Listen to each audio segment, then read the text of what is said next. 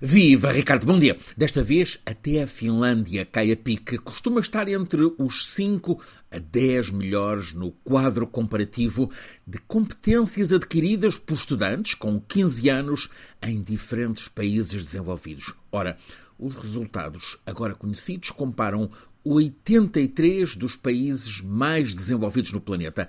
E nesse mapa global de resultados, a Finlândia cai para o 17º lugar, quase todos os países europeus, também os Estados Unidos da América, também Israel, têm os piores resultados dos últimos 20 anos em três competências específicas: compreensão da leitura, desenvoltura de raciocínio em matemática, conhecimento em ciências.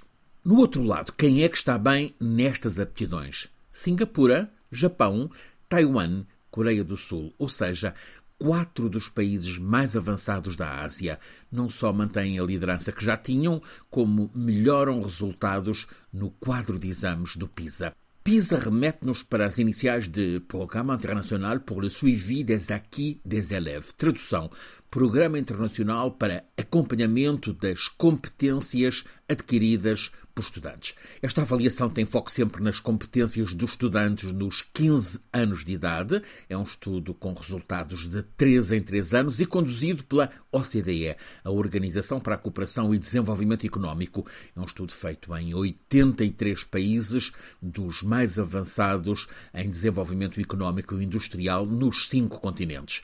Um dos coordenadores do estudo, agora divulgado, e que teve trabalho de campo que incidiu nas competências de 600 mil alunos. Esse coordenador comentou ontem à noite, num debate na televisão pública francesa, que os resultados europeus são os piores destes 20 anos em que há estudo PISA. Ouviu-se convergência total entre cinco peritos de outros tantos países europeus. A Covid com ensino à distância ou mesmo quebra de continuidade da escolaridade é a causa principal deste desastre, embora, atenção, a Covid não explique tudo.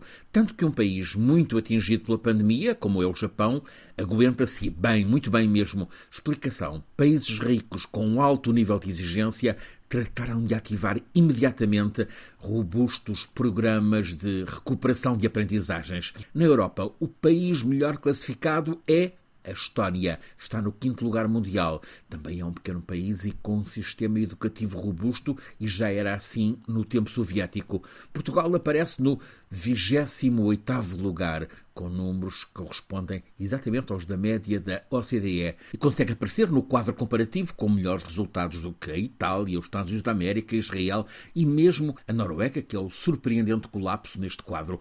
Uma das conclusões convergentes sobre os maus resultados na Europa é de que há que cuidar seriamente as desigualdades sociais. Mas um perito italiano neste debate alertou para a necessidade de cuidar as transformações na sociedade que levam à quebra generalizada da capacidade de atenção prolongada dos adolescentes. A relação com a palavra escrita está a perder-se em modo que se torna gravíssimo, com a orgia de vídeos e incapacidade para atenção estável ao que é conhecimento. Imediatamente antes deste debate tinham sido revelados os nove pré-selecionados pela revista Time para a tradicional escolha Figura do Ano 2023. A lista tem uma boneca, a Barbie, um ditador, Putin, um autocrata, Xi Jinping, um gênio da inteligência artificial, Sam Altman, tem um rei nas revistas do coração, Carlos de Inglaterra,